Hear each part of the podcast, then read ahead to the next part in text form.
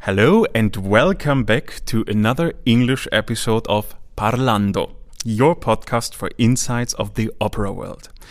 Today I have the big honor to meet once more one of my idols who recently got a stage colleague and awesome friend of mine.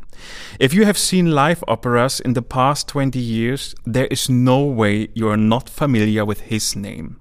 Starting his career with mostly Mozart and Baroque repertoire, he established himself soon as one of the most exciting and brilliant bass baritone singers of the world, extending his repertoire also to bel canto and the German Lied. Many audio and video recordings testifies the quality of his singing and phenomenal stage presence. Besides that, he is a wonderful and humble person, and I can tell you firsthand everything is so much more fun with him in the team. I am happy he is spending some time with us today to speak about his exciting career. The wonderful Italian bass baritone Luca Pisaroni. Thank you so much for having me on. Benvenuto, Luca. Grazie. I'm so happy you are here. Thanks. It's Thanks. quite difficult to give you a label. I mean, you're singing both the classical baritone as well as the bass bass baritone repertoire. How would you yourself describe your voice and your Fach? That's a very good question, and uh, I had, I don't have an answer.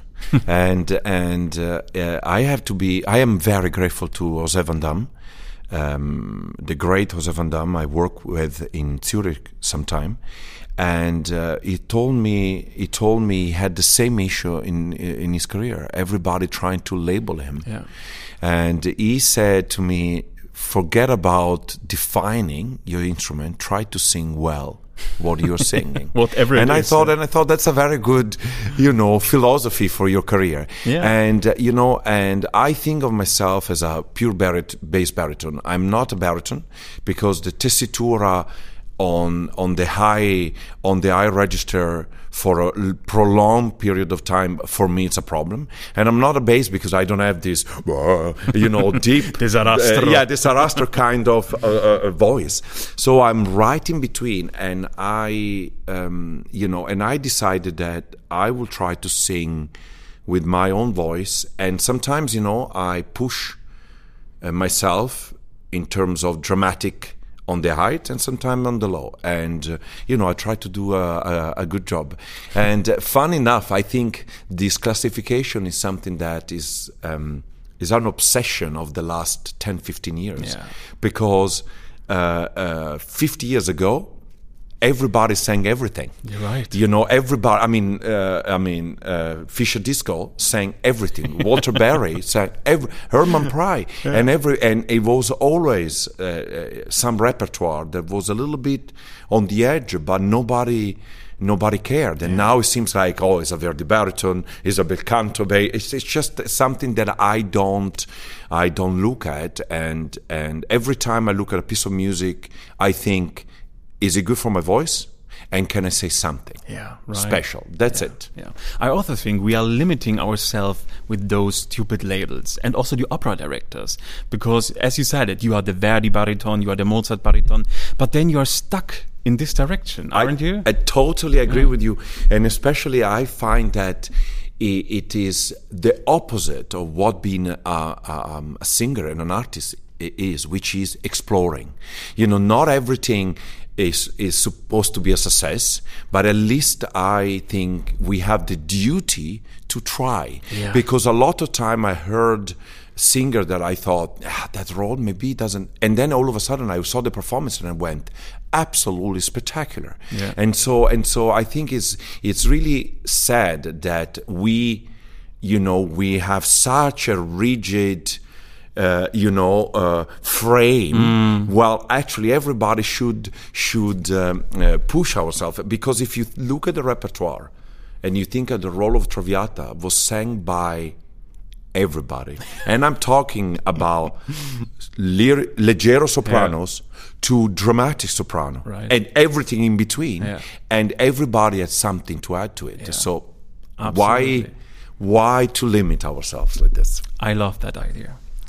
Luca, you grew up in Italy, Yeah. but actually you were born in Venezuela. Correct. Tell us something about that interesting background. Uh, well, I was born in Venezuela as, uh, by mistake. My parents are from Busseto, Giuseppe Verdi's Mm-hmm. Yeah, of hometown. course. And uh, my father moved to Venezuela for 10 years. He worked there. And um, and I just happened, you know, happened to be born in, Ciu- in Ciudad Bolivar, and I was it was I have some memories. I had to be honest of the apartment Mm-hmm. of the Orinoco, and uh, and the great thing that happened to me is that I was speaking uh, Spanish when I was uh, three four years old. Wow. And then I never spoke another word of Spanish until I went back to Argentina in 2000. In 2000, and then in 10 days, it just all came back, and everybody was astonished that that I could speak Spanish. And uh, and uh, you know, it's um, it's very interesting how your brain retains so much information when you're a child, Yeah, right. and then all of a sudden is all there, even if you didn't think about it. So I always say to people with kids to teach them as many languages because even if you think that at the moment they don't remember, there is going to be a moment around 15, 20 that they go, stays, oh, yeah. I remember that, and that's invaluable. Yeah, awesome. You, do you still have some attractions to Venezuela, even family? Or? No, I have. I don't have. I've never been back. Curiously enough, Uh, you know, the situ- the political situation is not fantastic. So I never, I never went back. I, my dream it would be to do something with Gustavo Dudamel and his Sistema, simply because I was, I was born there. You know. So back in Italy, you grew up, you said it already, in Busseto, the town of Giuseppe Verdi in the beautiful region of Emilia-Romagna. So I can imagine inspiration everywhere around the corner, right? You know, it it it, it is so interesting to me to to to talk about this time because you know when uh, I meet colleagues from America or France or Spain, they all talk about arriving to opera at a certain age and I only knew opera, you know, from the age of six in that area. Everybody listens to opera. I would walk into town and, uh, you know, there were like shops playing Verdi music, playing, you know, Puccini. And for me, it is like a second nature. I never, you know, I never had to think about Yeah. it. It is amazing how the environment you grew up in shapes you, right? So so um, everybody, you know, was listening to at the time was the Doors, the the whatever uh, group, and I was listening to Franco Corelli, Luciano Pavarotti, Carlo Bergonzi. It's amazing, and uh, it was it was amazing also because Carlo Bergonzi had. Um, academia in Busseto. Mm-hmm. And so, and he would do six or seven weeks of teaching twice a year. And I remember going to school, eating as fast as I could, and then going there and just spending four hours listening him teaching. Awesome. And and it, I always knew I wanted to be an opera singer. There was something about the music that just spoke to me, and that's why. Already in that age, you discovered. Oh, I that. decided. I, I tell you, it's, it's actually kind of pathetic, and I tell No, you isn't at what all. an opera nerd I am. I decided at eleven that I want to become an opera singer. Amazing. But because you discovered that there is a voice, or just because you want to be part of that opera world? No, because I I saw a commercial on TV with Pavarotti singing, Uh-huh. and there was something about producing that kind of sound with the, uh, your own body Mm-hmm. that just fascinated me. So I looked. I remember watching it, and I like, "Oh, that, that's it. That's it. That's what I want wa- wanted to do in my life." And I got lucky that I actually got a voice Yeah. because uh, you know not everybody wants to become an opera singer, gets to be an opera singer, Yeah, right? yeah. And I was a tenor when I was um, 11, 12. Really? I never had a um, voce bianca. Never. I, I, I was singing Tosca, I was singing, you know, I would put a cassette of Pavarotti and then on, on, on top I would go, eh, no, no, abato, mai tanto la vita. And then eventually, you know, as a boy, you change your voice Yeah. and I could I could see that I, I could not reach it anymore. And it was the, the realization that I, I would not become a tenor was the the my Heartbreaking. biggest heartbreaking, my biggest disappointment. I hope then. not till today. No, it's still it's and fun enough and fun enough. Uh, I you know what I always say? I say I am a tenor trapped in a bass baritone body because because it's it's true. I I always look at the vo- at the tenor voice with such an incredible love and admiration. Yeah. So it was also around that age when you took your first voice lessons. Um, no, at the time, no. I I decided to go and sing in the in the choir of the church, which I think was one of the best decisions I've ever made because it, it teaches you to listen, Yeah. to sing with other people. It teaches you to learn music. It teaches you Socializing. that's the thing, and it, it it it seems stupid to be singing, you know, uh, the Regina Coeli from Cavalleria Rusticana Wow, for for Easter, right? but I really learned so much, and and the phrasing, and uh, you know, trying to make music. It was really it was really an, an incredible experience. And then I remember I did an audition with Bergonzi, and Bergonzi told me you need to wait until you're 18 because the voice is not formed yet. And then at 18 I started, and uh, and the funny thing, if I I can say this, the funny thing is that uh, the first time I had a, had a lesson, this teacher in Milano told me, "How come you have this sense of phrasing?" So, and I said, and I always, um, I always thought about the teaching um, you know, of Bergonzi because just listening to his master classes and the fact that for him, you know, words are important and the phrase and the line, I I realized I learned something without ever having to study it. So it, I was really lucky. I was really, really lucky. I can lucky. imagine.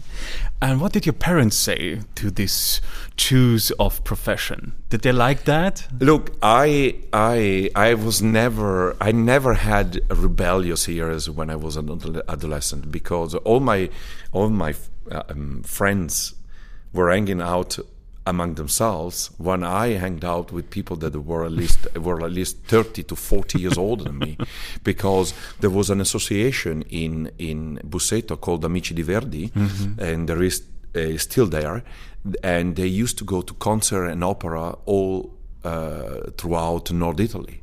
So instead of going to see football or go to the disco, I would, you know, go to bed very early on Saturday because normally on Sunday, which was the day off, I would take a train with them, go to let's say Genova, seeing Turandot, and coming back in the evening, and then and so and so uh, my parents, I think they were relieved that I was uh, having such old friends to care my- of you, because yeah. they would take care of me, and uh, they saw that it was. Um, it was a passion from very early on. So it's you know I always say when you have such a passion, you cannot stop it. Yeah, right. You just can, you know, you just can nurture it, but you can't stop it. There's a one-way ticket, right? Yeah, it's it's once I think once you are, you know, you get bit by by the this love for opera, it's impossible to just to just let it go. Yeah. Do you remember your first visit to an opera theater? What was it? Who was Oh. I, I, I remember it. I remember it was 1986. I was uh, 11 years old, and it was Aida de Reina di Verona. My father took me, and uh, I remember. I remember Celeste Aida. Uh, I don't remember the singer, but I do remember the evening and uh, and this feeling of of seeing people being able to express their feeling through the voice, which is for me is the why I do this. Uh, Starting with Arena di Verona, I mean, wow, that's a first impression, right, huh? right. And then after that, uh, this was in the summer. After that, this uh, my second experience was Pavarotti in Parma, Mm-hmm. sang a concert at the Palazzo dello Sport. You've heard him. and I heard him and I fainted because because um, a reason why I'm an opera singer is because of Luciano. Yeah. And and uh, it, there was something about that voice that it's impossible to express. Yeah, and I agree. really feel sorry for the younger generation that they never got a chance to hear him singing because it was mind blowing. And I, I was lucky enough to um, be present when he recorded a CD in Milano at the at the um, Oratorio Giuseppe Verdi in the Conservatorium, and it was just mind blowing. The the, the the the voice. It was a, a session at 11 a.m uh, o'clock in the morning, and he sounded like a million dollar. I mean, it just as a as a singer, you just Yeah. I just I just I remember sitting there, and I mean I couldn't breathe because the beauty of the sound, It's the, a miracle. Huh? the size of the voice, just Yeah. just just. I'm sorry for you. Lucky People you. never got to listen to this incredible instrument. Ah, you're so right. Did you listen to recordings back then? Yes, I always do. I always do, and Still?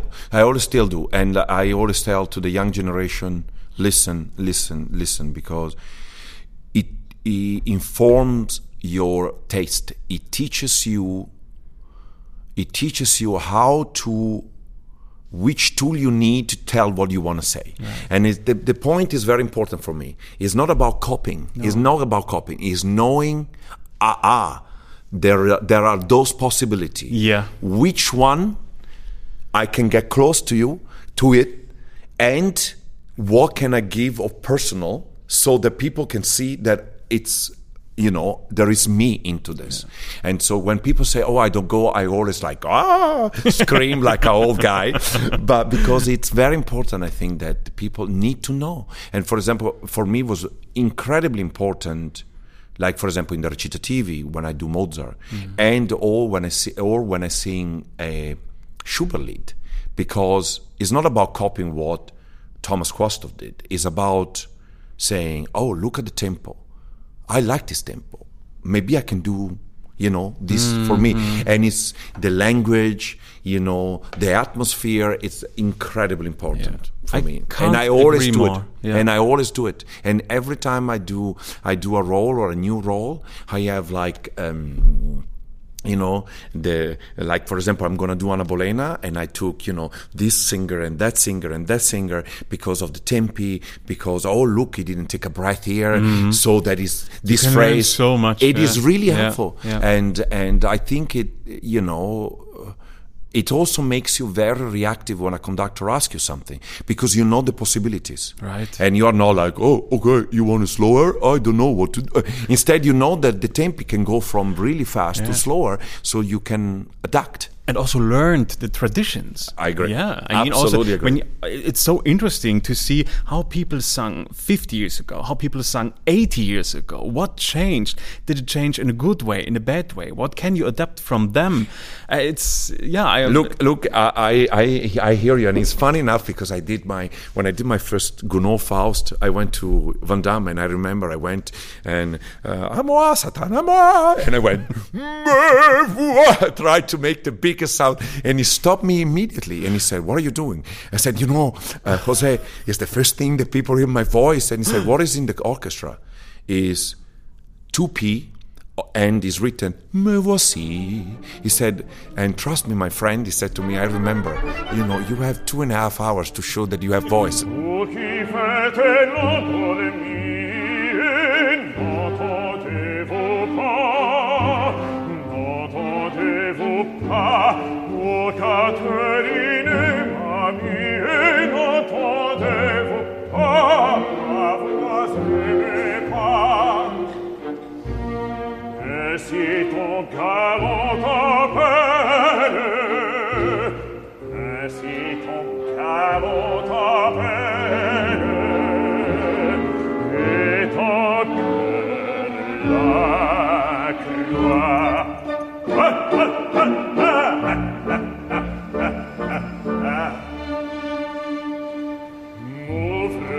Porte, ma belle,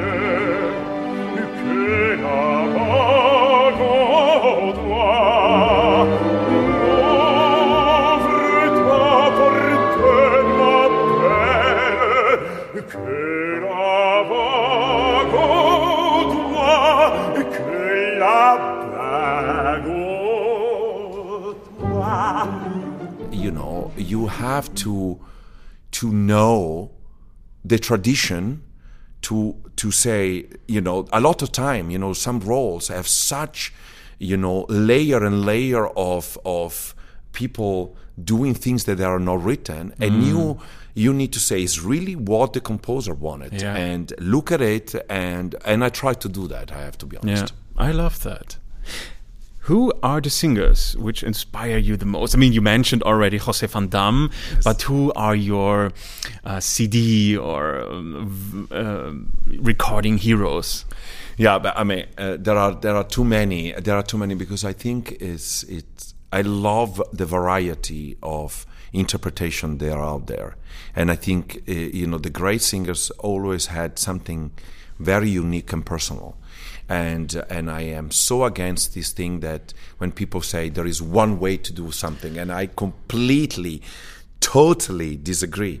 There are so many ways because uh, there are people that arrive to your heart by the beauty, people that arrive to your heart because the voice is big. But for me, the most amazing thing is to seduce the audience and to bring the audience into my world. And this is, I don't, to be honest with you, and I'm totally, totally honest here the best compliment when people tell me you moved me i cried i laughed. You know the beauty of the voice the voice is what it is. There's not much you can do it. It you know it is a gift you have it you should be able to sing in tune you know hit all the notes but i think the most amazing thing is when somebody says oh i never thought about this character in that way and it moved me because then is my job my i find and that's my belief that the voice is not the end is the tool is the meaning is the Yeah. tool for me to express something Yeah.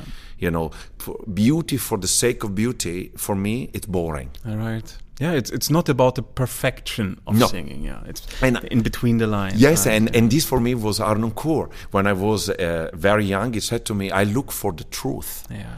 and the truth sometimes comes through ugliness so i don't want you and i for me is italian that we are obsessed with beauty you know it's always like oh it's always uh, Bel canto. bel canto, always we are so obsessed with it and i remember when i did Masetto with them which you know uh, uh, when people say oh Masetto i at the time when i did it i always thought it was one of the most amazing role i've ever done For me too, I loved it. because even if it's small, you can make an impression Oh and do God, of something. course. And I don't believe in this when people are always I hear easy role. I, I, I, I never in my 20 year of career ever approached a role and went, ah, that's a walk in the park.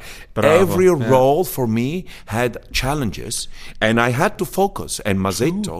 the Maz- aria. I mean, it's not easy. no, but uh, for the aria, the recitative, especially, Yeah. especially with Don Giovanni, with her, and I remember after Don Giovanni beats you, and it was "Ai ai la testa mia," you know, and I went to the music rehearsal, and my f- and my first intention and my first instinct was to go "Ai ai la testa," you know, to sing beautiful. and Arno said to me, "No, no, Luca, they, he, just, he just beat the crap out of you." Yeah, already I- died, He yeah. said, "I want you to." I need to hear the pain. And it was amazing because at the end, he told me in pitch, but almost not in pitch. So we managed to do stuff like, ah, ah, staying in pitch, but, and I thought it was amazing because it's like being in a movie. Yeah. It gives you the possibility to express yourself so much. in So- an honest way. Yeah. Yeah. No, and I also think Masetto. I mean, as you mentioned, most of the people think, "Oh, stupid idiot," but it's so. I love this relationship, Masetto Zerlina, the most honest person in this whole and damn also, opera. also right? wait a second. Masetto stand up to Giovanni Right. because he said, "Ah, okay, I, you know," which is in, unheard of. Yeah. It's amazing, and I never, I swear to you, never in my life I looked a piece of paper and went, "Oh, this is a walk in the park."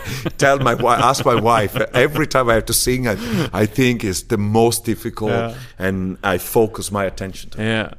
You yourself are well represented on the CD and DVD market. I mean, what kind of feeling is it to visit a recording store and see, oh, there are at least three Figaros of mine, my Leporello, my Handel section.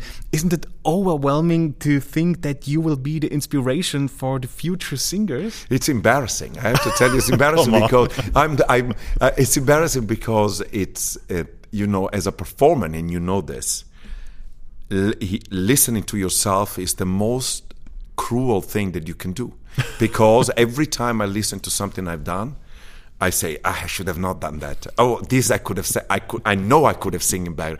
You know, it is. You we are so critical, but there are a couple of things that I've done throughout my career that I am proud, and I have to say I am most really proud of uh, the the Giovanni, the Figaro, because you know I put a lot of of um, energy and effort in trying to come up with a very natural and fresh way to sing recitativi and to make it sound like they are not written but they are created in the moment.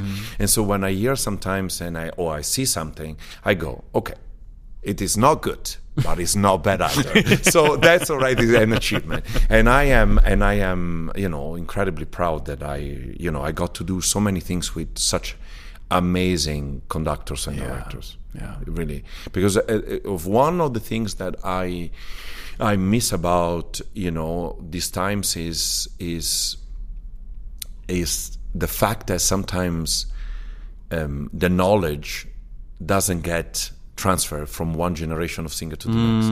And i tell you because i you know i got to sing with great singers who helped me solve issues, helped me think in a different way, and helped me find myself. And this can only happen when you're exposed to this kind of, of people, and and uh, and you know,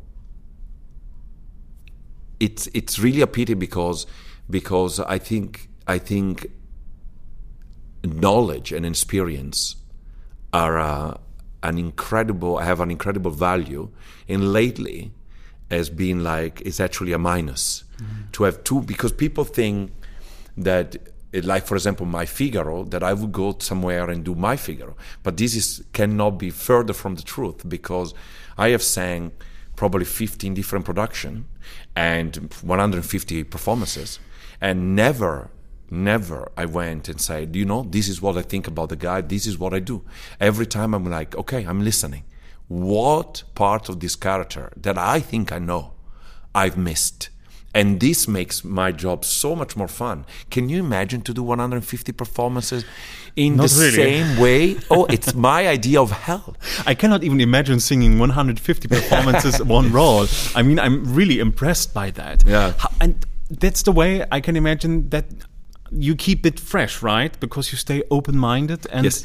always Yes. have the And- ability. and and and I it's the discovery that keeps me going because I always like to have a conversation with a conductor and a director and they say, "Look, I feel this tempo," and I'm like, "Oh, I never done it. That's brilliant." Because I like to this search, Yeah. you know, to search for the truth of what we are trying to do on stage. So I never, I never would like to do the same thing twice in the same way because I think it would be extremely boring.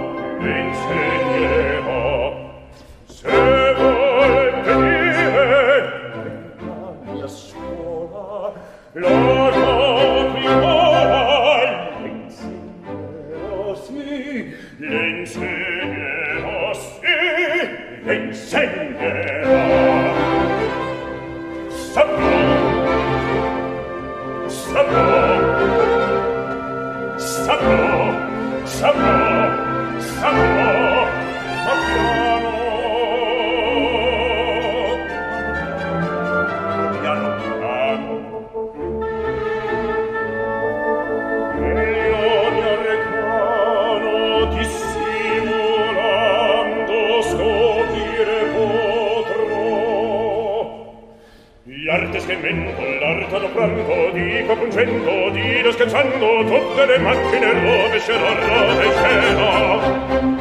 L'orto spendente, l'orto doprando, dino pungendo, dino scherzando, tutte le macchine rovescerò, tutte le macchine rovescerò, tutte le macchine rovescerò, rovescerò, rovescerò.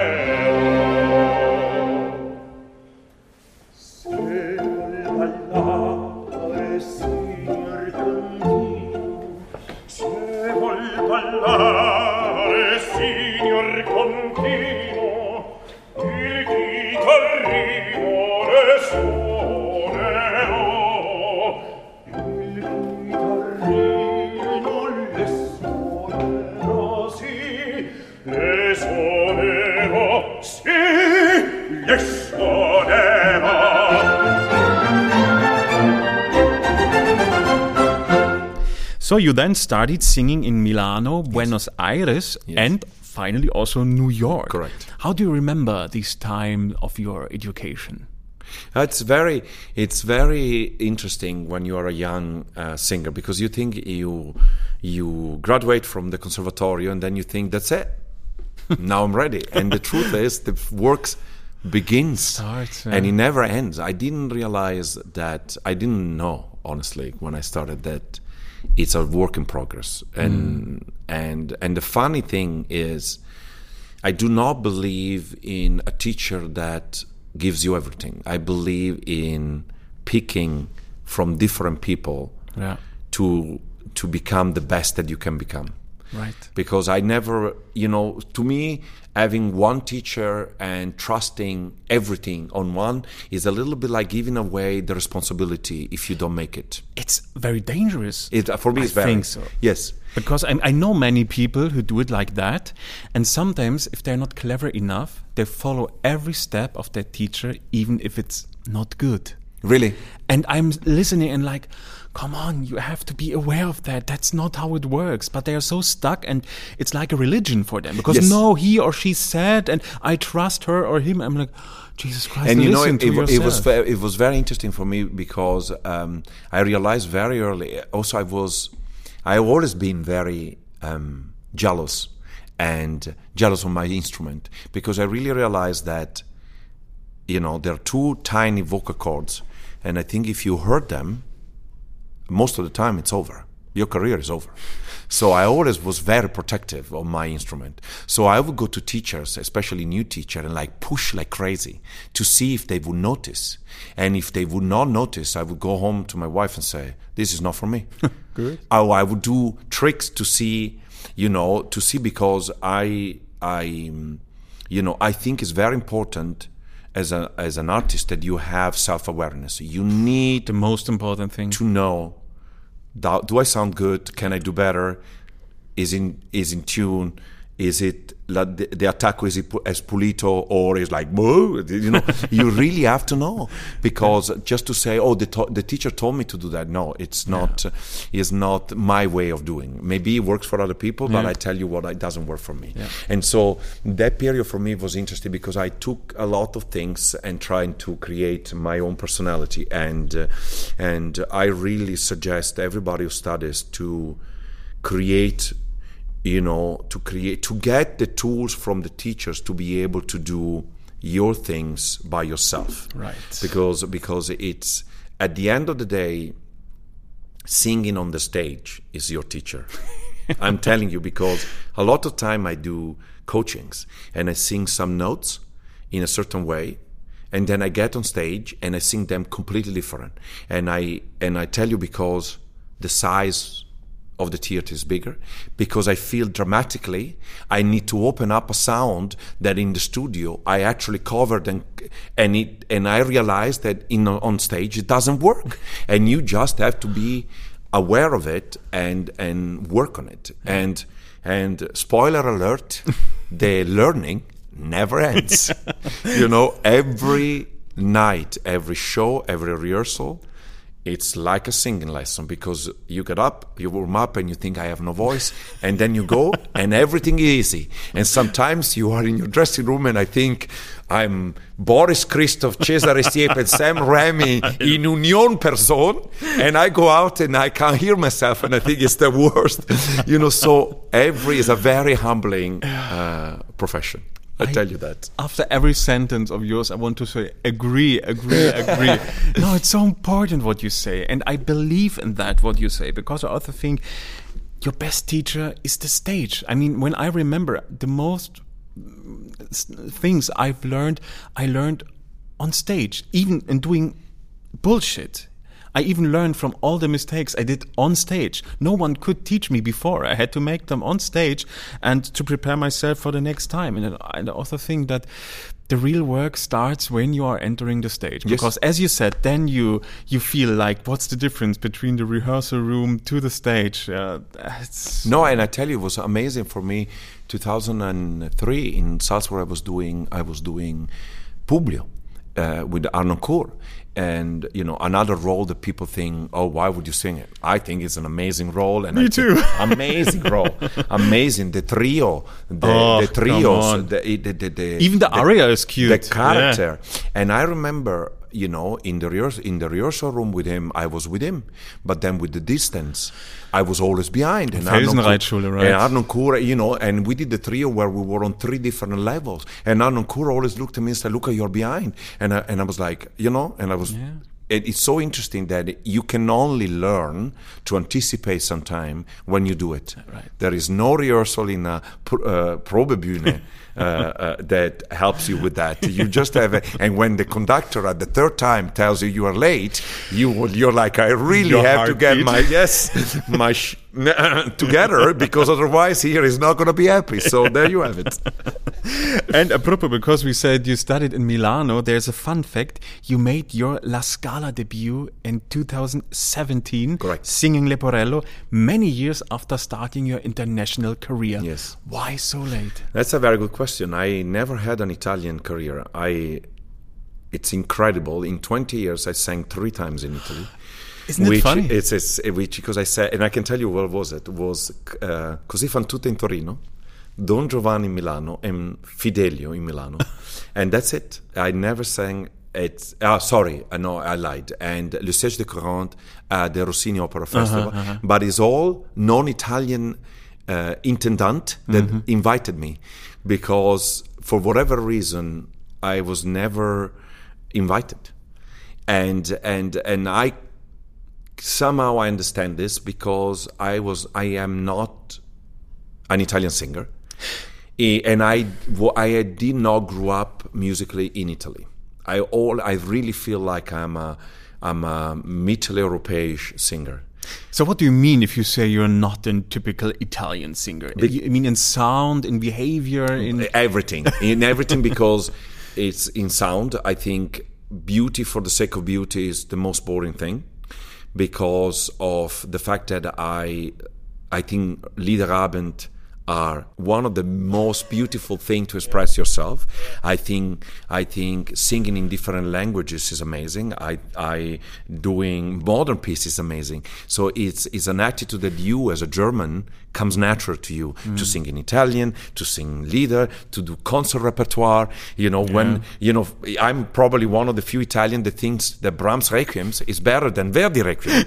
you know, in terms of in terms of honestly, it's a great piece of music, but in terms of what moves me and how much more I think about life, d- death and life, Brahms Requiem for me, it's the apex of of uh, you know composition.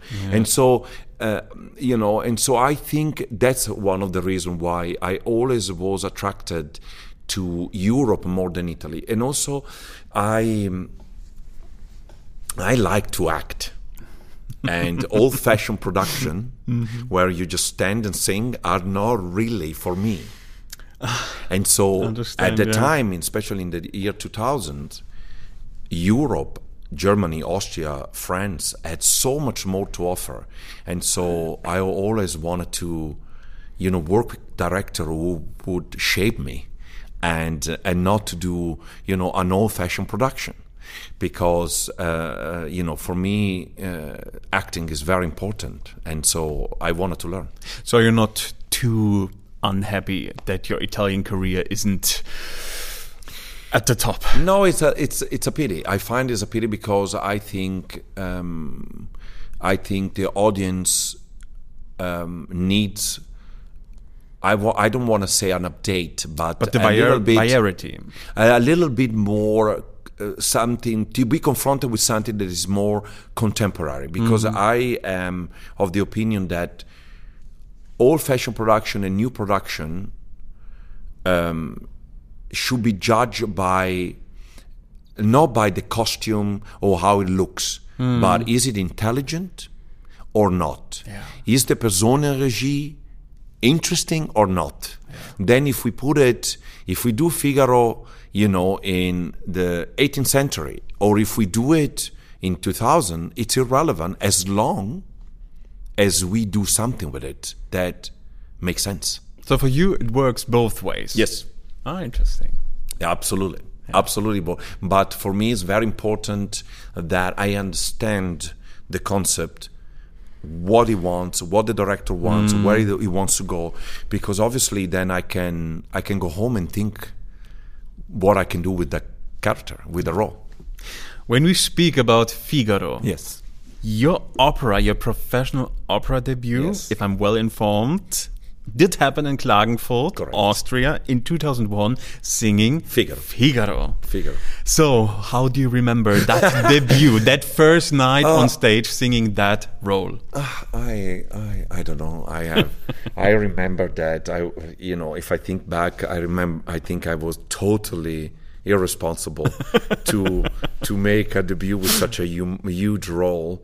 And I had a, I have phenomenal memories of that experience because my count was Florian Boesch uh, and I remember the director was Philipp Himmelmann and the conductor was Michael Güttler and I remember that it was a very good production, and uh, and uh, I had uh, uh, you know I had the most amazing time, and and because I couldn't believe that I was actually doing what I wanted to do, and they were In a pay- quite young age. Yes, and they were paying me to do that. So I thought I thought that was heaven. If there, if no if heaven exists, I think it's pretty much what I felt in that in that period. And and you know it, it I I still have a recording, a video recording of some scenes, and I really looked at it recently, and I remember putting my hands on my hair and then going, "Oh my God, I had no idea what I was doing." but it's fun. It's I think it's fun because you can see really that being an artist and a performance is uh, actually a journey. Yeah. And I would not be here to say what I have to say about Figaro had I not done that. Yeah. So Isn't it beautiful? And how did that happen? I mean, your debut in Austria, there was a casting, there was an agent who brought you there. Oh, I was it was interesting because I sang. Uh, I did a my only competition, which was in in in Romania in 1999, and uh, as a prize for winning, one of the prizes uh, was.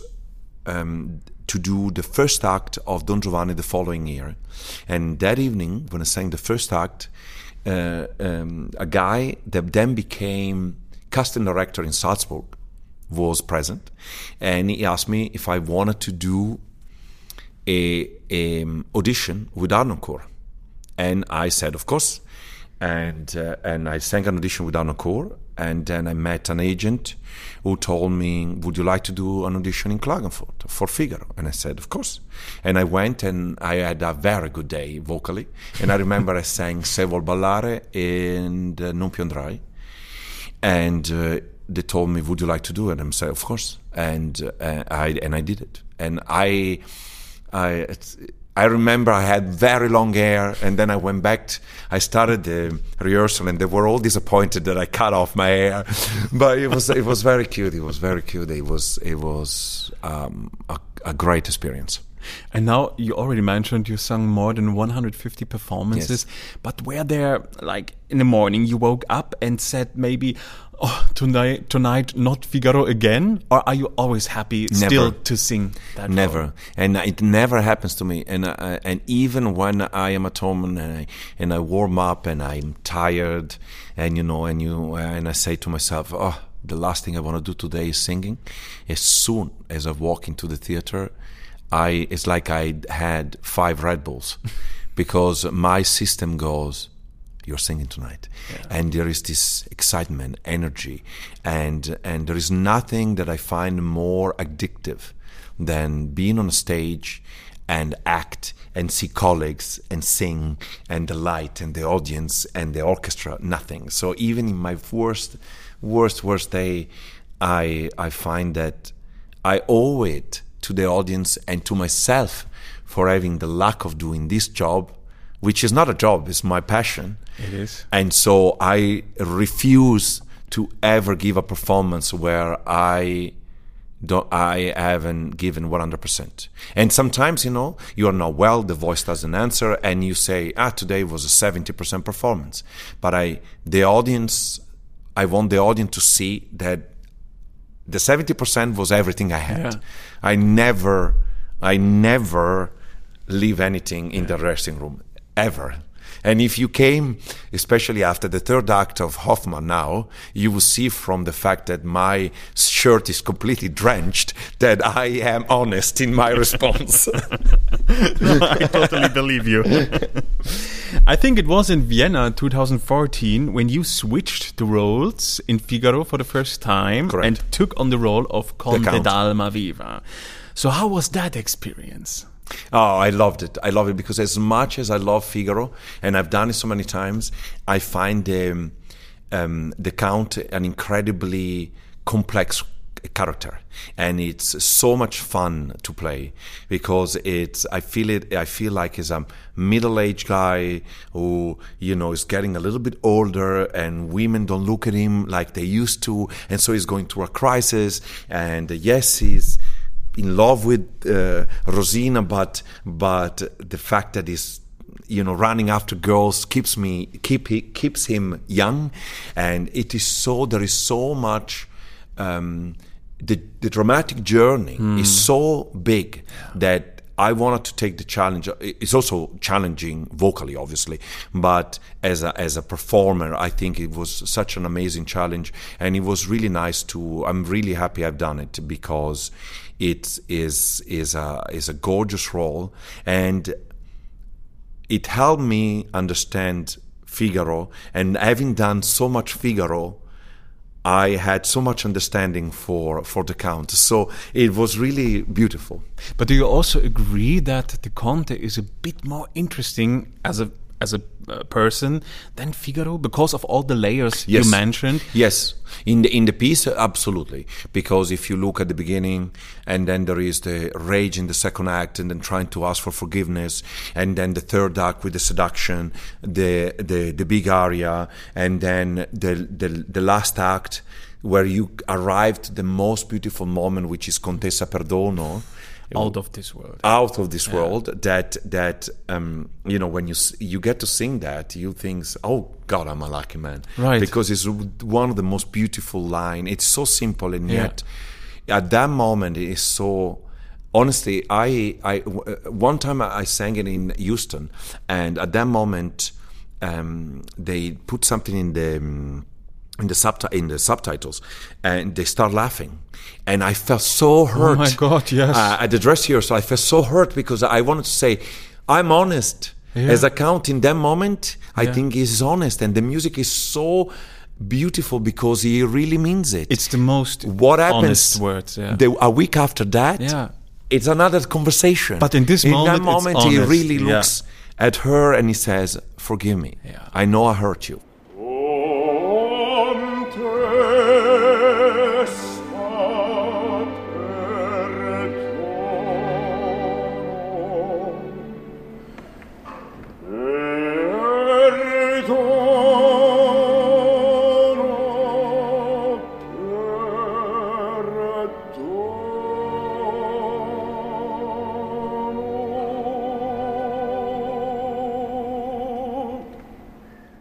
And I think it, it was really amazing to see how when when you do this role you can be so vulnerable. And I never thought I would be so so singing this role because you know nowadays it thinks oh you know is a is a boss who's mm. trying to have an affair. It's mm. just much more complicated Oh. than that. Of course, of course. And it's so much fun to build up this character and also to do your homework making this portray of this guy. It's uh, it's the most awesome Yes. thing. And also what you said when singing Contessa Perdono, it's also the same thing I had in mind when I sung it.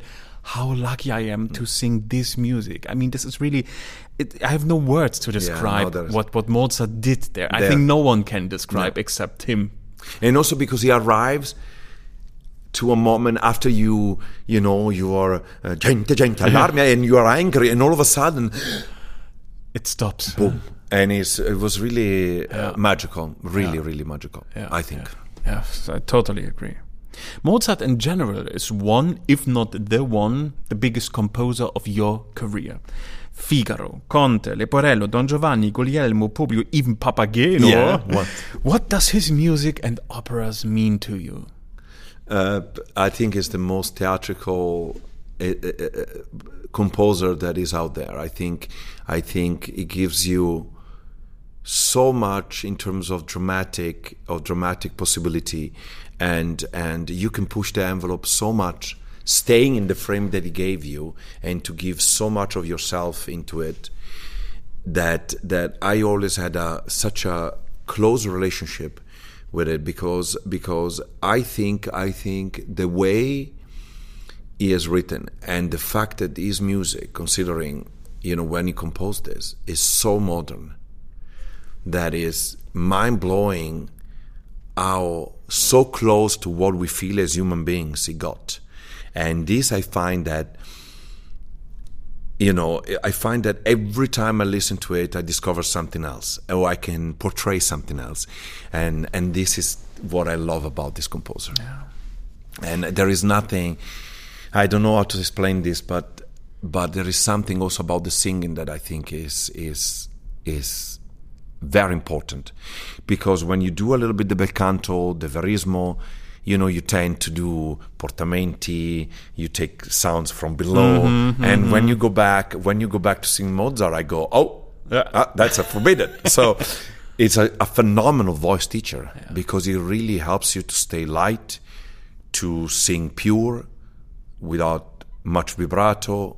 You know the tempi. No, it's, it's just perfection for me. Somehow he knew the voices, right? He knew the voices and he knew human beings because he is so brilliant in two pages to set the mood for everything that is it's it's miraculous honestly It is. yes i'm sorry Totally it's is. miraculous It is. you see you know uh, for me when i sing figaro i get to tutto è tranquillo e p-" and i go this guy understood everything and this and i always say to to to myself you know uh, if i compose that page I would be a very successful composer because it's really it's all there. Yeah, it's all there. It's a genius. It's a genius. And one year after your professional debut, you were part of what we call today a historical moment in the opera business. We already talked about it. You've been singing the part of Masetto in Don Giovanni at the Salzburg Festival in 2002. And if this fact wouldn't be exciting enough for a young singer, you were part of a fabulous cast. Harnoncourt in the pit, Anna Netrebko singing Donna Anna and being discovered, Thomas Hampson, who is now your father-in-law, singing the title role. Tell us about that very special summer where everything Yeah, changed. for you. d'Arcangelo singing Leporello. Right. Magdalena Kožená singing Zerlina. Yeah. Martin Kušej in directing. Michael Schade singing Ottavio. Melanie Diener singing Elvira. I mean, I couldn't believe it. I was like, uh, I was like my first day of school, and I remember I arrived and I was like, I hope they are not going to tell me we made a mistake. You can't go back. And and I was, it was epic. I mean, there is nothing else there. I don't think I missed one rehearsal. I would go to the rehearsal even when not called, Yeah. because the the. um, you know the, this amount these geniuses all present at the same time this creative energy was i was so much and it was so uh, you know captivating that i said to myself look go and try to absorb as much as you can because god knows next time when this is going to happen again and it in fact was was miraculous miraculous and you know i always talk about my life uh, before Salzburg 2002 and after t- Salzburg 2002 because it really changed my life In every sense, huh? In every sense, not only because I met my my my wife, you know, but because really musically for me it was like wow. Yeah. And I tell you, the, it was so mesmerizing. Also, the vision of Arno that I remember at the first Sitzprobe when I did the finale. Um, I couldn't sing. I couldn't sing because I thought the musical ideas that Arno had was so brilliant that that I just I was I remember just listening, going wow, and then I realized that oh I was supposed to sing. Sorry, maestro, but but because I remember we really we really worked very hard on this recitativo before the finale of Act One, and it was like ah capisco Bricconcella, ah, Timurchio comprenda come tra voi passate la, and then he started the orchestra. Presto, presto. What you wouldn't expect. No, huh? because everybody goes, passate la faccenda, pom, pom, ta ta ti ta ta, presto, presto. And, and he said, no, because it's like a movie where, where, you know, you can see the people thinking, and I really, and with the Wiener Philharmonic playing, I, I just, I just, I really, I was a, a like an audience going, that's amazing. And then and then eventually Maestro Harnoncourt brought me back to reality and said, by the way, you were you You're didn't of you, it." yeah, you didn't No, it was it was and Anna, I remember the entire cast uh, with their jaws to the floor after Anna sang the first duet with Michael Schade. No, it was and Magdalena Kojin. I mean, it was Yeah. no mind blowing, mind blowing. My father-in-law, my you know, it's mind blowing. Mind, I'm sorry, mind blowing. And it was also the time when you were discovered for the international career, right? Yes, correct. Like the first time people get aware of your singing. correct. Yeah. Correct.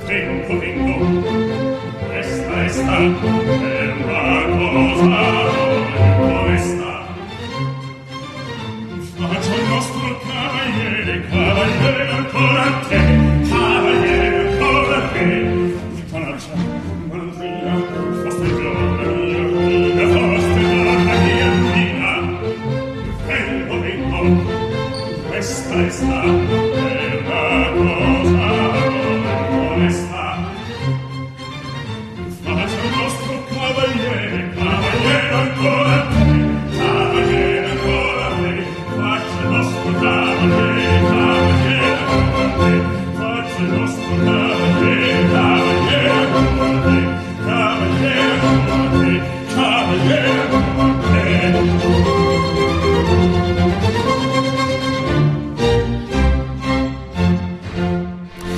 Thomas Hampson, Yes. who's now your father-in-law. We said it already. Pleasure or pressure to have him as both. I think it's a little bit of both. It's pleasure because he's a he's a he's a very caring and loving father-in-law, and I could not be luckier to have somebody uh, in my life who understands what being an opera singer means. And there are certain things that we only t- tell to each other, you know, and and and because we know what it takes to do what we do. It's it's hard. It's hard work. especially on that level. It's hard work working, and yeah. uh, the pressure and uh, the challenges and this incredible disappointment that you have with yourself between your dreams of what you're doing and then the reality of what happens Yeah. because of the production uh, you know a lot of factor goes into it so and uh, it's pressure because you know singing singing next to one of the greatest baritons. Some of the repertoire uh, that he sang, and which I think is, you know, one of the best in interpret interpreter out there. It is a lot of pressure, but but um, you know, but we are very lucky because we do this no tenors allowed together. yeah, Where this concert. this concert where I can tell I challenge everybody to not see the respect and the love that we have for, uh, for each other and the fact that we are very close as artists and we feed of each other on stage and we enjoy being on stage together. It brings it to a completely new level. Right? Yeah, because it's like playing tennis, right? Yeah. If somebody you have a colleague who gives you a nice a nice ball, you can really answer well, and and uh, and uh, you know this is what we have to do. Yeah, yeah. Another speciality of yours is the music of the Baroque period Yes. and the so-called early music. Handel, Cavalli, Lully, Rameau, and many more. What makes the music of those eras so appealing to you? It it uh, uh, it's the I always call it the jazz part of it because they always have like an inner tempo Yeah. that is so modern and is so uh, ahead of the time that really allows you so much freedom and the possibility to really be unique in the sense that a lot of time the text gets repeated so many times so it pushes you to invent and find new way to say the same phrase or the same word 10 times in different ways. And this is the challenge that i like because you know it's, it, it would be really boring to say the same word in the same way. So i love i love also the fact that um, it it an incredibly challenging repertoire despite what people think because of the range of voice that you need to have to sing this you know. You go from sometimes low d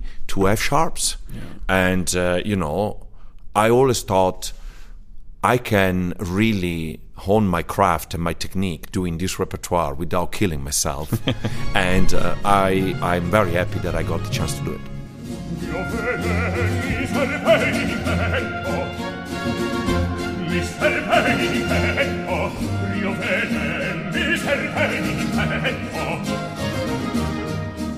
ancor languida vita di timor, di timor.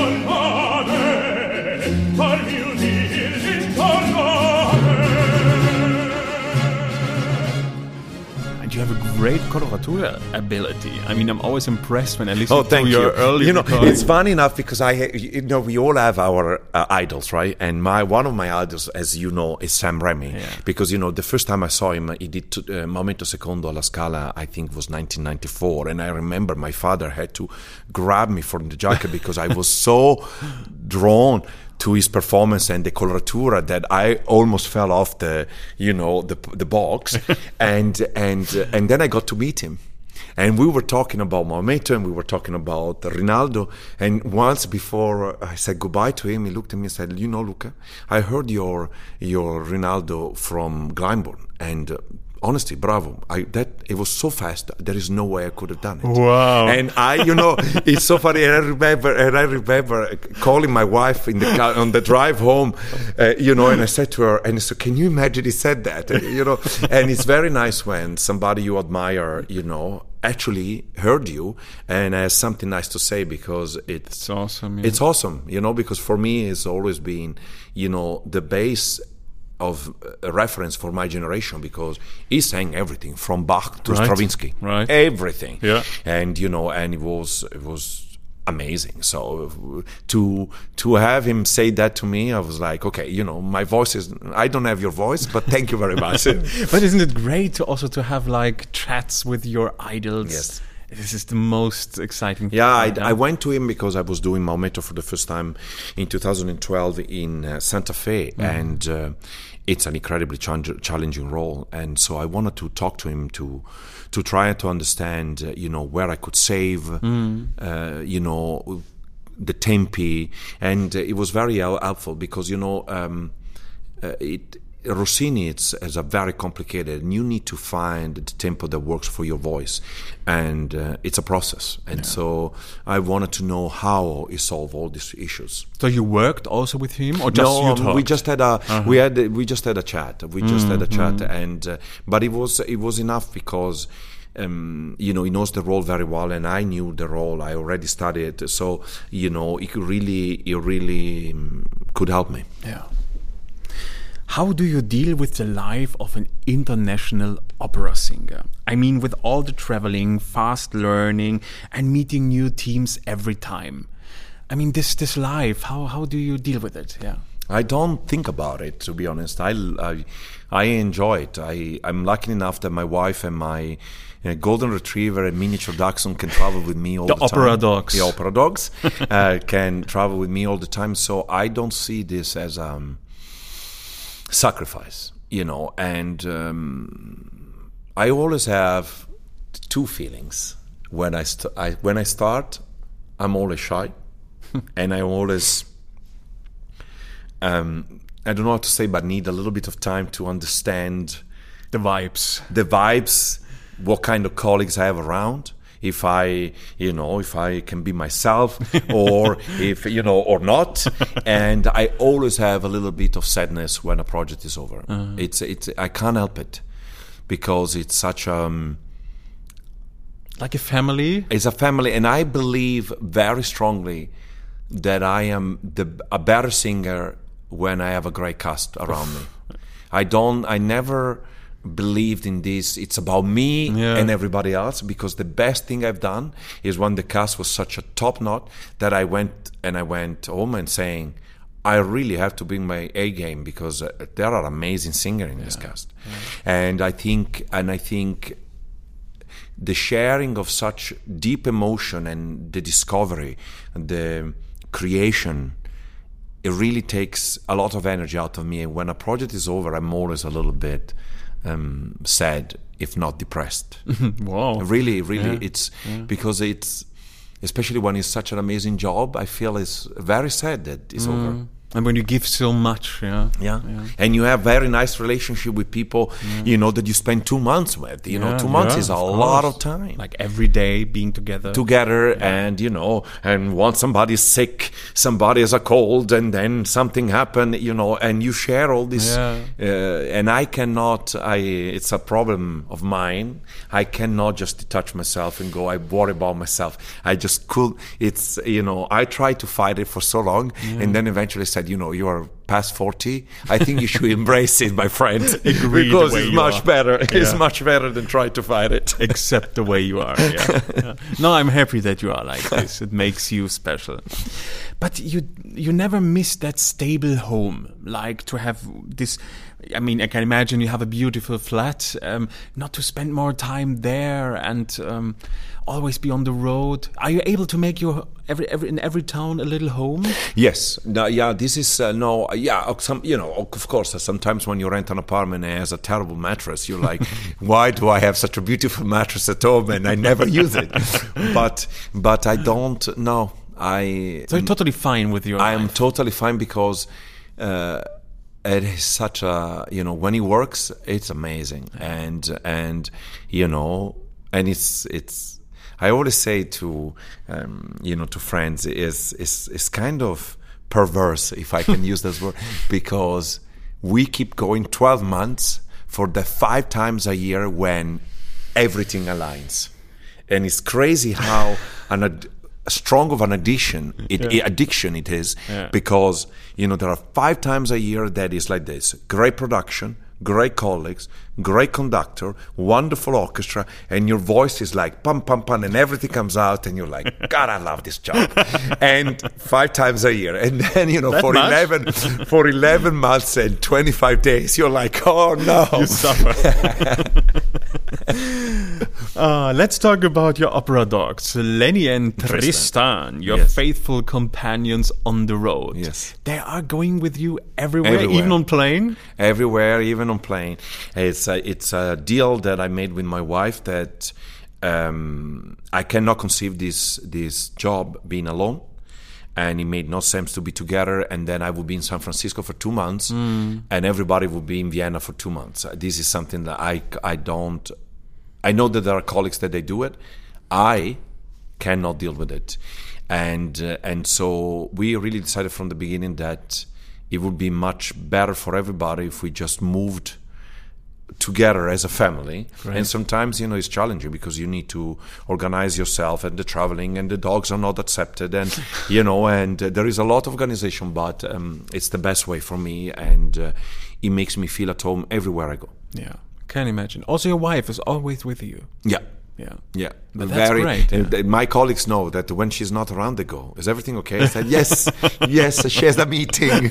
yes, because uh, really, it's um, it's uh, I, because there is nothing for me. There is nothing more. Um, I, I, sad is not the right word, but it's nothing more um, disappointing that having had a phenomenal high with a performance and then go back home by yourself with nobody to share it with.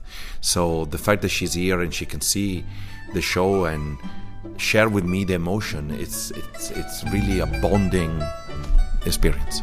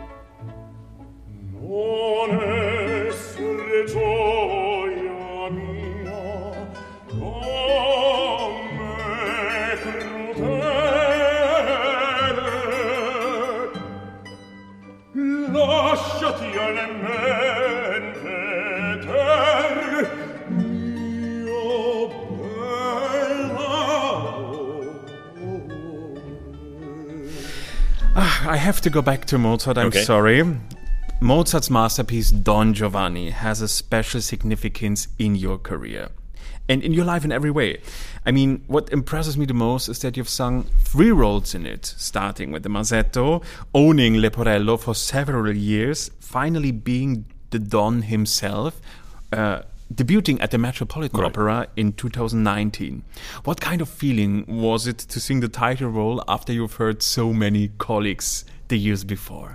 It's a, it's a, for me, it's a very um, challenging role. It's, I, um, you know, having done so many Leporellos, I never had a Don Giovanni who, at the end of the sh- show was happy. Really? Nah, because if you uh, if you are not superficial in the sense that you say, oh, you know, is a libertino, is a womanizer, you realize that it's so much more complex the, the character, and every time you do it, you think, ah, you know, I was sexy, but there was a little bit of the violence mixing missing. I did this, but this I didn't show it. So it's a little bit so an elusive character that you try to grab and you, It's impossible, It's right? impossible. Yeah. Because everybody in the audience and we all have an opinion on how Ado Giovanni should be. And you can only disappoint because somebody finds you dangerous, Yeah. but oh, it was not elegant. You are elegant, oh, but it's not sexy. You know, it's so difficult. Full of stereotypes. Like it's like the male Carmen. Correct. Yeah. It's full of stereotypes, and uh, but I have to say, when I sang it, the the for me the the two moments that really are key, and I, you know, and I oh, I, I understand why people are so attracted is the cemetery, hmm. where the first time he realizes that he might be confronted with something bigger than him, and the last the last big scene that where he's trying to be cool and then Elvira comes and his true disgusting nation, nature comes out Yeah. And He then he meets the Commendatore and then he meets the Commendatore and it's such a when you play this and the Commendatore comes in and he tells you you know I'm here as a as a Don Giovanni is it's you know uh, Yeah. it, it is one of the best feeling is, huh? for an opera singer, I tell you. Yeah. But it's also the first role where I accepted that I cannot grab it completely. I, I like okay, you can make you have a imagination, but it's impossible, Impossible. to understand Impossible. and to to make him alive. You know, and I'm and I am uh, I am one of these um, singer who, who, despite the fact that I try to control myself and say, "Oh, be cool," then I Oh. arrive in on scene and like this when there is a phrase that he says, "Ho fermo il cor in petto," and every time I was like, "Oh, it's a D, just "ho ferm," and then every night I would go, "Oh, ferm," Of because you can't. Yeah. I don't think I don't. I uh, have a humongous admiration of colleagues who can divide Oh. the physical aspect to it with the singing. I just can't. I think it's impossible. Yeah. So it. Uh, but when I arrived there, it's like, I was, yeah. It's, I also I screamed like hell. oh yeah, it doesn't matter. because the hell was so close. Do you prefer singing Leporello or Giovanni? it's not comparable. It's. Uh, I I love them so much that I can't. I cannot choose. And you also sing both still, yeah, right? and I ca- you can't you can't choose. It's like uh, which uh, children do you prefer? It's it's, in- it's it's impossible for me. It's really impossible. And uh, and um, there is one thing that I have to say that it's I still I am completely in love with the humanity of Leporello and the fact that a normal guy experience an extraordinary life through being close to somebody else who is so extraordinary. Yeah. But do you have a favorite role in general? No. You cannot never. say, yeah? I know, never. I have. I love the role that I'm singing at the moment. I never. There is no such a thing for me. There is no such a thing. It's it's really it's it's something that I try to I try to think about it. Yes, there are roles that I would like to sing, but Mm. a, a role that I'm like, oh, I would like to sing that. No, because That one role doesn't no, exist for you. no, there Mm. is. They're all. I am so lucky that I get to do such amazing roles. So I mean, it's impossible to choose. Yeah, yeah, absolutely right. And you're also quite versatile. I mean, your repertoire, uh, of course, you're famous for all your Mozart and Handel interpretations, but you're also convincing in roles like Escamillo, Maometto II, Collot, Mephisto, or even the four villains in uh, Les Contes d'Hoffmann. Is it important to you to not get stuck in just one kind of repertoire, but be that versatile? Yeah, for me it was always a plus, you know, because this is what the gr- great singer of the past have done. Uh, They sang everything, you know, and so I, for me, it's very important to show that, um, you know, I can do different things. And uh, as I as I said, my my, you know, the best compliment that you can that you can give me is, you know, I didn't realize it was you because you really entered in somebody else's body and and I didn't know it was you. And it happens a couple of times where people talked about performances and didn't realize it was me. Really? Because, yeah. And and for me it's an amazing compliment because you know I I go on stage not to show me, but to show what I think of a role.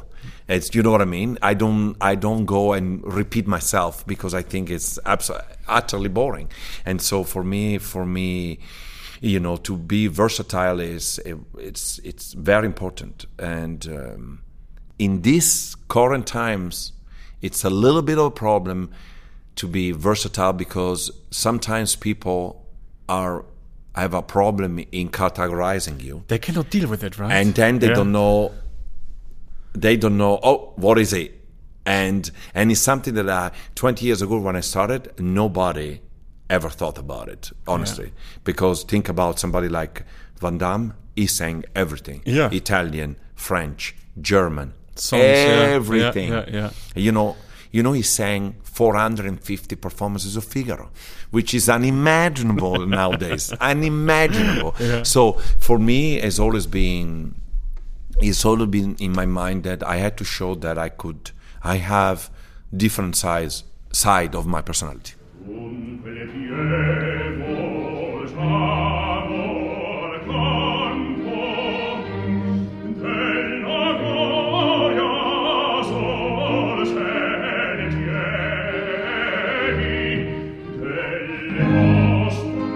Dunque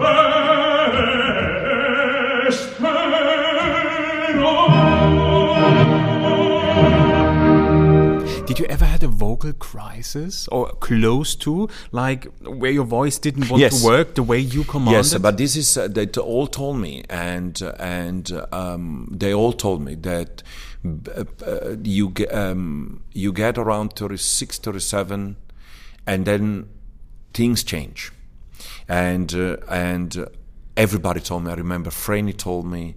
I remember Van Dam told me. It it is something that it's not about the quality of the technique, it's just the body changes. I think a, a male body around 40 changes and things that I never had to think about or just that happen because you're young and the muscle, you know, are there Yeah. or whatever didn't happen anymore. So, And so it was like that. it was re- absolutely like that, and and uh, you know it's it's uh, it takes a little bit of time because you're like, okay, I don't understand. I've been doing this for 15 years. Yeah. It's always happened, and now all of a sudden it doesn't.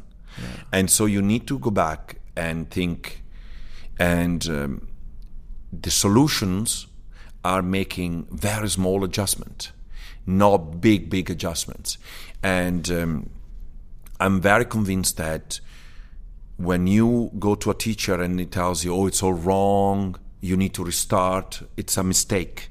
And you just really have to solve it by yourself. And I really believe in this. and that's re- what you did. I did. I, I, I, I listened to a lot of people, and then I discarded a lot of things because because I believe that this is very personal because I believe that not every note is created equal in the sense that there are some teachers that they tell you you're singing a D and it should be that sound all the time. And I always say the sound depends on what you're saying and how you're saying it. what vowel, what is in the orchestra. I cannot tell you. I cannot tell, make a decision in a studio yeah. that that sound is going to be the same all the time. Yeah. Because, and I tell you, it's very funny.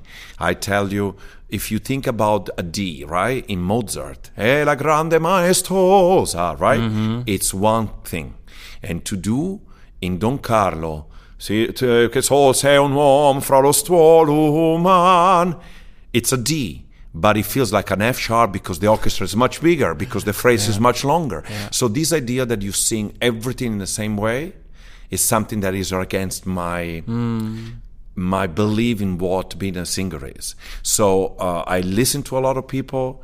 I took some ideas, and then I realized that uh, I had to make changes, and I had to make small changes at the time until I found what worked for me. Yeah. But it happens to everybody. Yeah. I do not sharing that. I do not. And now I could tell you. No, I get up in the morning and everything is easy. No, no, never, never. But it's it it happens, and uh, I always say you need to be prepared because yeah. because you don't have to freak out, mm. but it, it's a natural thing that the body, especially for a man, I don't know a woman 100%, but around 40, the body, mm. you know, uh, the body changes. And there were but also changes in positive because, for example, my first Gounod Faust was I was past 40 and I'm very happy that I waited because some heaviness in the role, some long phrases, I could have never sustained it had I done it when I was in my 30. Interesting. And and and so and so I think is it's oh, it's a job that doesn't keep. Uh, it's not boring. let's put it that way. There's always something to discover, oh, right? God. yes. We are in the age of stage directors. Yes. You've worked with all kind of directors in as well traditional and modern stagings. What is your impression about those developments? I mean, no names, but did you ever had real fights with a director about staging? It's very interesting that you ask me this because uh, I it's, uh, it's uh, as I'm boring, and I tell you, I never had a fight. I'm really I have never had a fight. I I had uh, you know arguments um, about certain things, but I always approach a new director completely open-minded, and I try to understand what they want because I always say if I understand, I can convince the audience. If I don't understand what you want I, I can't tell them this is why I'm doing this. The, the, the, um, even in the situation where I thought, oh my God, this is really stretching it, this doesn't make any sense, I always try to create my own reality to justify what I was doing. Uh-huh. And for example, in a scene in Così fan tutte, I was supposed to tell the person who was not supposed to hear it the, the, the line, and yeah. I was like, but she's not supposed to hear it. and I'm like, oh no. And then eventually I thought, you know what?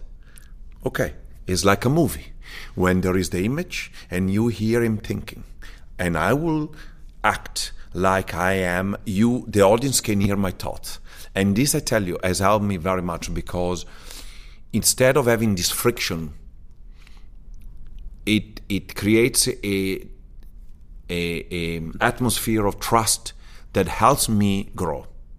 And I believe there are two kinds of artists. The one that there are lemons, that they need the frictions and the bitterness to create, and the flowers. And I'm that they need love and care to grow. And I'm definitely a flower that I think in the positive and uh, in the in the harmony I create better. I definitely create better oh, than so that yeah. that in a in a relationship where you always feel yeah. like I'm fighting and instead in a in atmosphere of understanding and also in an atmosphere where I can try something and I am not uh, ashamed of show weakness. Yeah. And when I get there, it's the best work I've ever done. So for the arts, you're also able to step back your ego and to to create. Oh, look, uh, look, another spoiler alert. Yeah. if you want to become an opera singer, forget your ego because it's a, as I always say, my wife and I, we laugh about this all the time, is a constant bath in humility, this job. Yeah. Because if he's not the conductor, he's the director, he's the language coach, mm. he's the pianist, or your own judgment of yourself that brings you back to reality.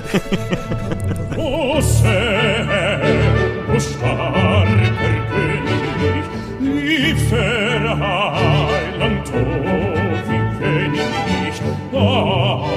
Dachtest du dir ihr den Pakt, den Pakt? Großer Herr, o starker König, liefer Heiland, o wie bin ich? Dachtest du dir ihr den Pakt, liebster Heiland, Großer, o starker König, wenig achtest du der Erden Pracht. Großer, o starker König, liebste Wein, oh, wie wenig achtest ah, du der Erden Pracht.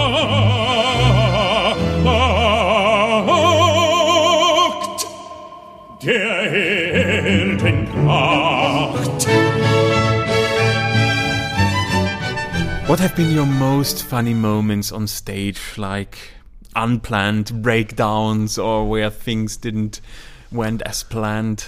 Is there something you will remember forever? Oh, No, funny. Uh, no, funny. There are there are funny moments where you know I've done things on stage where I trusted the director and to make a little movement and then having the entire audience laughing because it was a funny thing. Those are those are for me are you know the success of my career.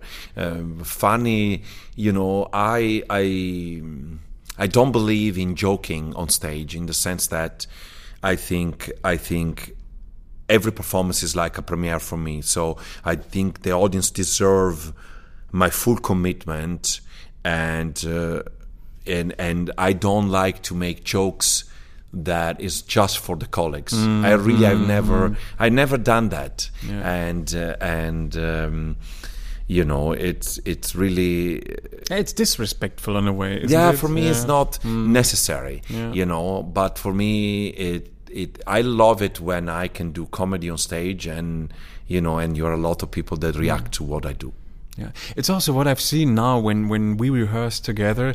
Like, I mean, as I said, you are such a funny, great colleague, and it, it's so much fun with you. But when it's about the rehearsal itself, the music, the acting, you take it very No, serious. see, unfortunately- and this was so impressive. to me. unfortunately for everybody eh, i do i no, do I, I love that because it, it, on one hand you are this funny, great colleague, but on the other hand, when it's about the work, it's the work. It's a work, and, and for me, it's very important that we keep it. You know, because I believe that um, rehearsal are a process of getting to a point where you feel confident what you do, and so I. I don't only use it as my journey to discover the character, but I need to be respectful of my colleagues who do the same with their role. Their role, bigger, smaller, it doesn't matter. But everybody's there, and I feel and I find to to invade your personal space and not being uh, and making jokes or making comments while maybe for you that moment is difficult I'm unprofessional so i'm happy we can go and have a beer and have fun but you know when the music start we are it's business so we Right. really have to take it seriously Right. I couldn't agree more. Another passion of yours are lieder. Yes. Art songs. I mean, not very typical for Yes, an Italian singer, but Tell me about it. Clarified that you're not a typical Italian singer. But how did you fall in love with it's songs? it, it is it is this amazing combination of music words and and imagery of nature to tell how we feel about something which i think it's it's i really when i sing songs i feel like mm, even more than opera because i have a, a medium to tell a story and i love the fact of the how how um, ne- uh, uh, naked you are on stage when you sing song because it's your pianist you and there is no set there is no light there are there's no costume you and- are yourself. yeah you know and at the beginning it was really challenging because i, I was like uh, i may, maybe i'm boring. I have nothing to say. And it's but i learned so much doing this. And it helped me also um, understand that um, sometimes stillness is the best way to tell a story without overdoing it with hands, with gesture, with movement. Sometimes when you are into, the, uh, into it and you sing, I don't know, doppelganger, you just have to focus on somebody in the audience.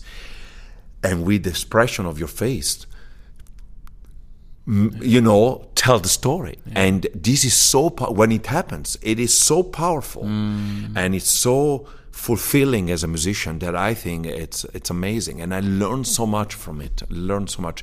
And also musically, it, it pushes you really to the limit. And I learned so much that I can take some of the ideas and musical, um, how you say, musical choices I made in the in the in the Lieder, transfer it to opera.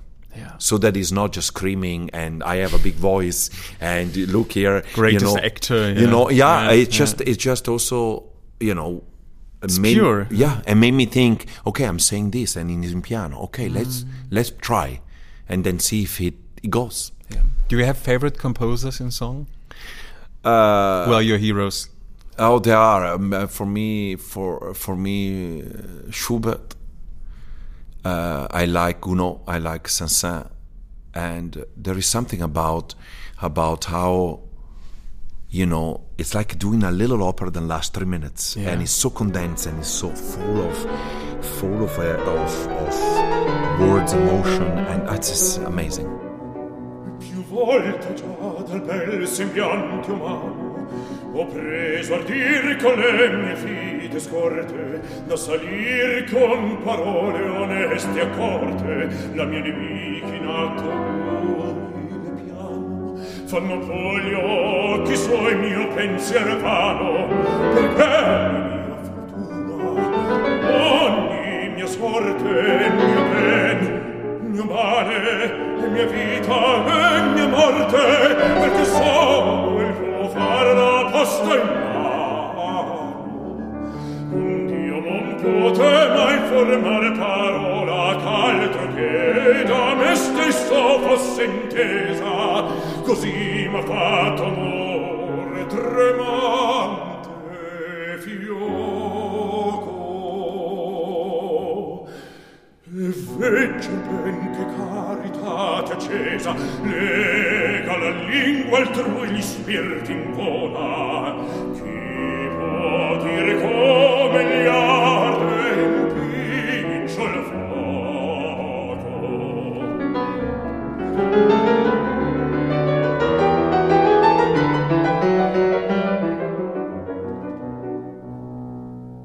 even discovered a German composer. Johann Friedrich Reichardt. Yeah. Right. Reichardt, and it was very interesting because I, I, I, I discovered a recording of Fischer-Dieskau, and and uh, and I thought, oh, that would be interesting, and it's amazing actually how how Schubert, how so close to Schubert he sounds, and and they are really be, they are really beautiful, and it helped me also approach the Italian repertoire in the sense of songs with a better, how you say, um, with with a seriousness that sometimes as an Italian singer you don't use because uh, we use like Tosti and Bellini and Donizetti to say, "Oh, I have a beautiful voice."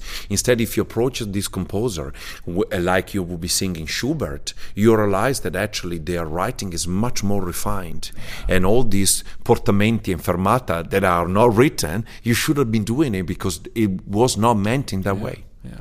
But also, you can learn from the song. I, I mean, that's what I learn when I sing songs.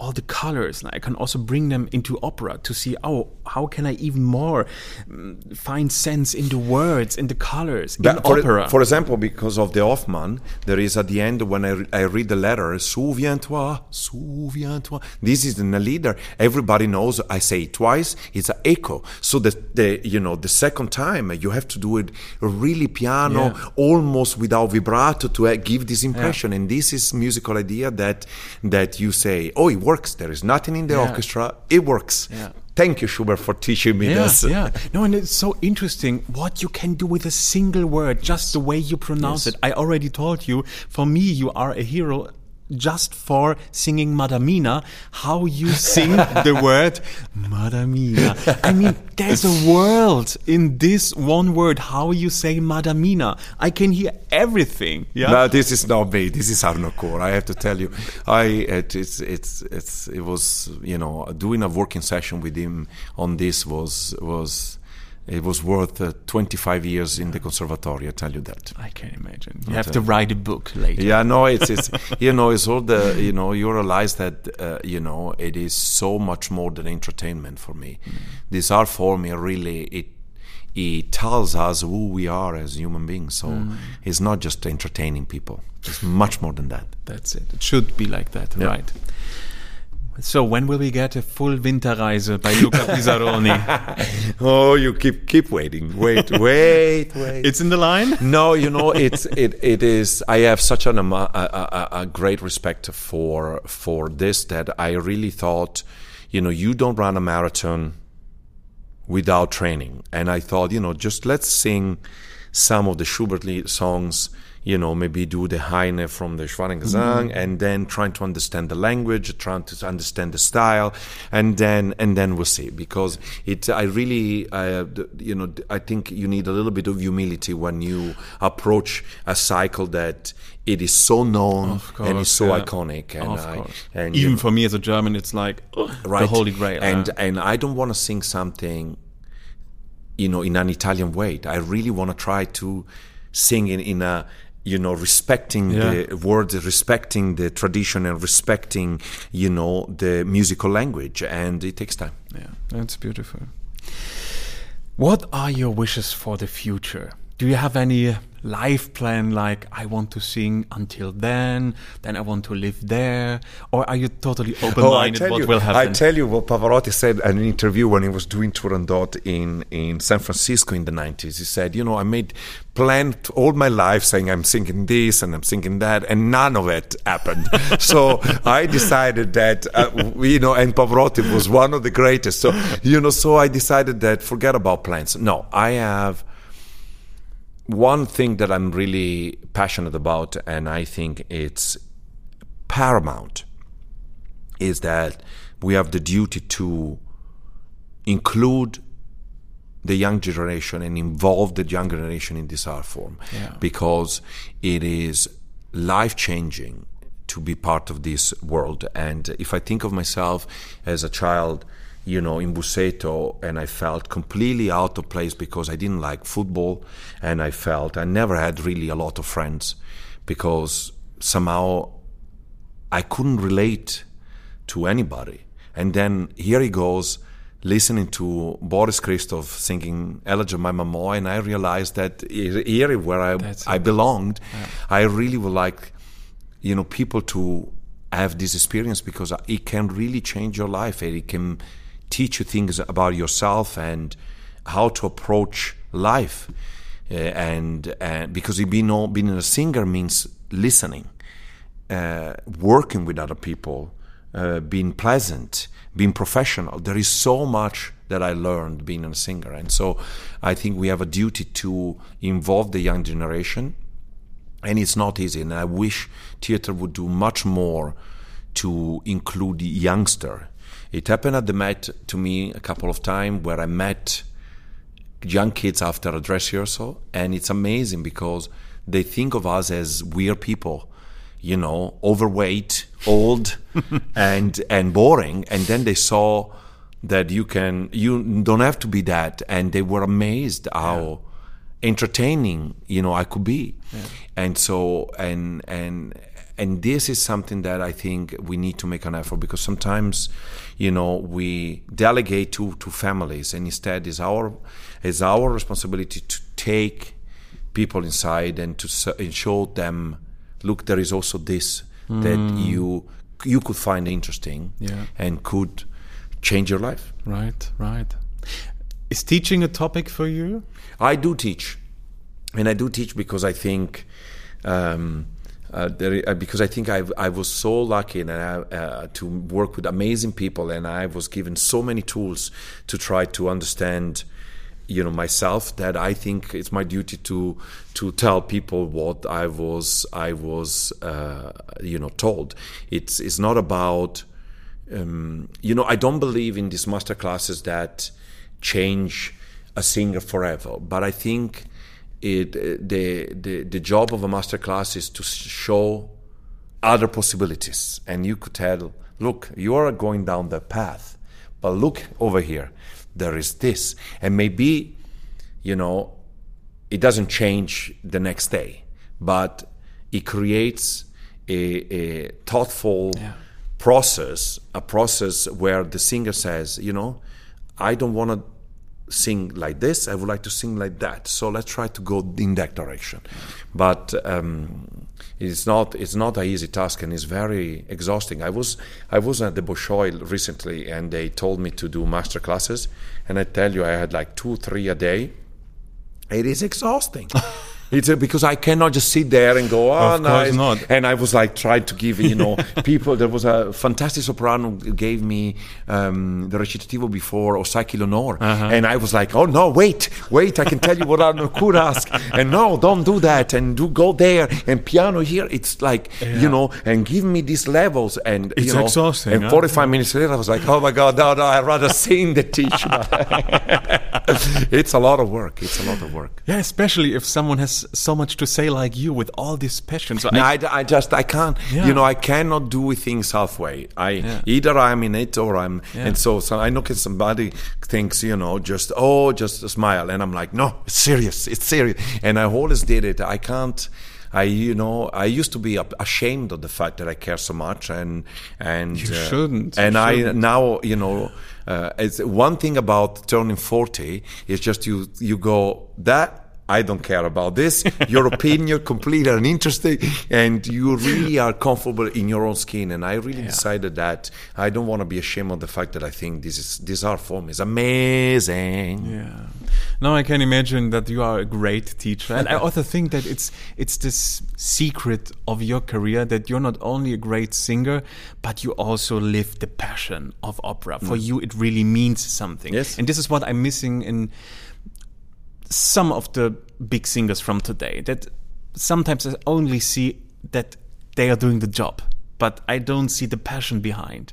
And I adore people like you who are really living this dream, who are no, having no, yeah, just yeah. this one choice. Yeah, for yeah. me, it's, it's impossible to, you know, it is, it's an amazing uh, opportunity to do this. And, and I think it would be, I would think I would be, you know, here again my Catholic upbringing. I would think is a it's a it's a crime to not put put your passion into yeah.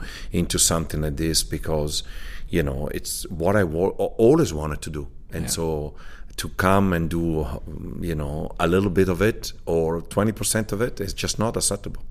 And we are very happy that you are doing what you love so much and that you are giving so much to us. Thank you.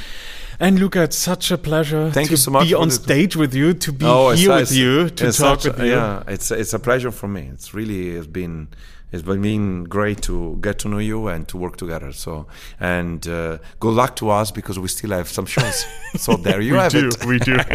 Luca, thank you so much for thank taking so much the time having. and for having so beautiful insights in your career. Thank you so much.